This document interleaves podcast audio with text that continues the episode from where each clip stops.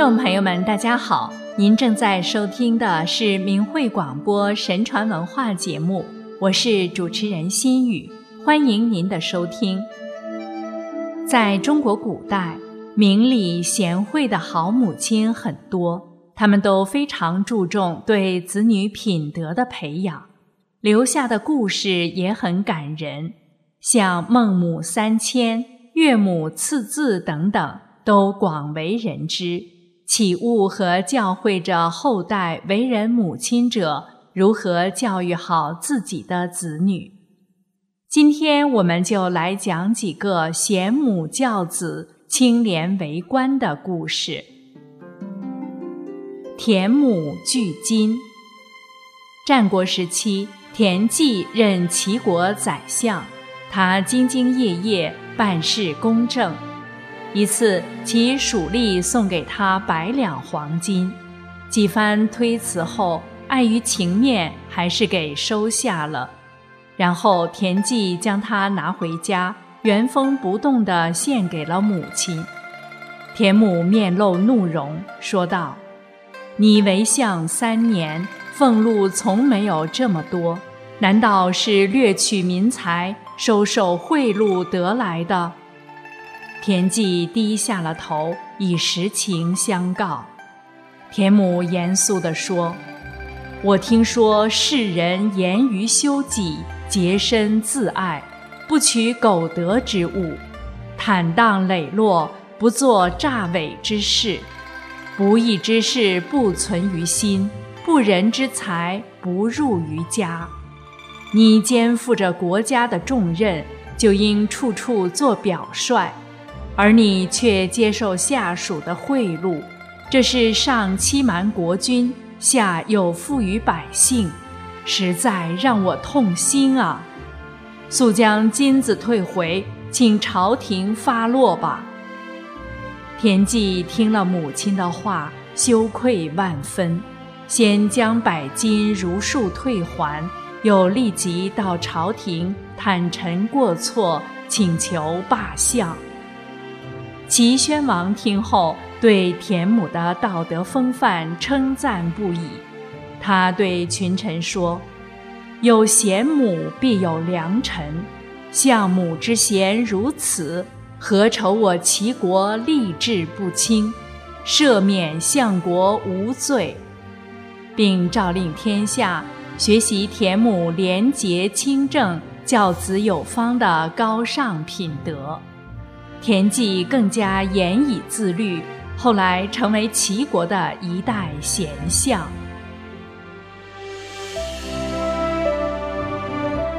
崔母教子忠亲。崔玄辉是唐朝人，官任员外郎之职时，他的母亲卢氏曾语重心长地对他说：“我曾听见人讲，子孙做官。”若说他生活清贫，这是好官；如果是财物充盈余裕、奢侈享受，这是坏官。我以为这个观点很正确。我看见许多做官的亲戚用很多钱财侍奉双亲，而双亲竟然不问那些钱财从哪里来。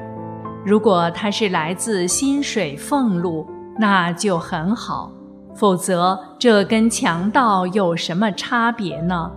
纵使没有大罪，难道内心会没有愧疚吗？你如今坐实俸禄，如果不能为国尽忠、清廉为政的话，何以对得起天地负债之恩？崔玄辉奉母训，即以清廉自立。尽忠爱民，做官以清白名于世。清清白白、端端正正的做人，尽职尽责、克勤克俭的做官，这是中华民族的传统美德。作为家长，应以身作则，时时得注意自己的言行举止。刻刻要替立自己的道德操守，教导子女修身重德，才是为子女的长远考虑，才是对子女真正的爱护和负责，才能使其无怨无悔的立于天地间。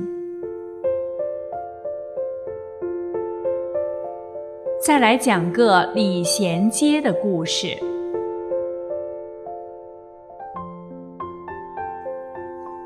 陶侃，字世行。东晋庐江浔阳人，其父亲早逝，与母亲战氏相依为命，生活非常清苦。母亲靠纺纱织布赚取微薄酬劳，供他读书。陶侃的母亲是一个非常贤惠又深明大义的母亲。陶侃年轻时，有一天下大雪。陶侃的朋友鄱阳孝廉范奎来访，陶侃因家贫，担心没有什么招待而怠慢了朋友，心中十分焦急。母亲看在眼里，安慰他说：“你只管留客吧，我会设法招待好的。”于是他把头上的长发剪下，换成韭菜。又卷起铺床的干草，切细，喂饱了范奎的马。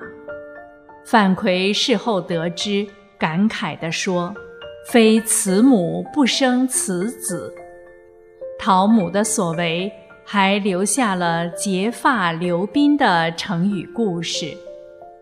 不久，陶侃做了余粮吏，食用官府的腌鱼。他念起贫寒中的母亲。就用陶罐盛了一点鱼送给母亲，不料母亲不但不受，还将陶罐封上退回，并复信责备说：“你是县府的官吏，却拿公家的东西回来孝敬我，你以为我会高兴吗？哎，你这么做只会增加我的忧虑啊！”此事给陶侃以极大的教育，为陶侃后来做官的廉洁奉公打下了基础。陶侃从县吏一直做到巴州都督、征西大将军，封长沙郡公，始终以清廉守节、能干尽责而被人称赞。后人为了纪念这位母亲。克己待人、深明大义的风范，就在长沙市城南沙河街北段陶母曾经居住过的地方，修建了一座贤母祠，并把祠堂所在的街道称之为礼贤街。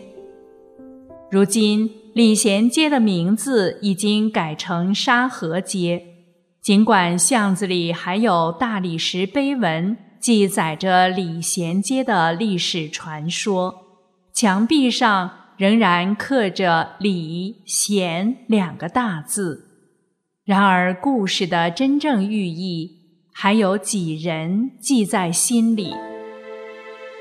为了不让这些珍贵的传统文化故事及其内涵随着历史遗迹的消失而被彻底遗忘。我们这个节目十几年来一直坚持为大家讲述着这些故事，希望能尽微薄之力提醒人们拒绝忘却，因为只有博大精深的中华传统文化真正能够得以恢复，才可以使我们民族拥有道德的力量，得到上天的眷顾。才能走向未来。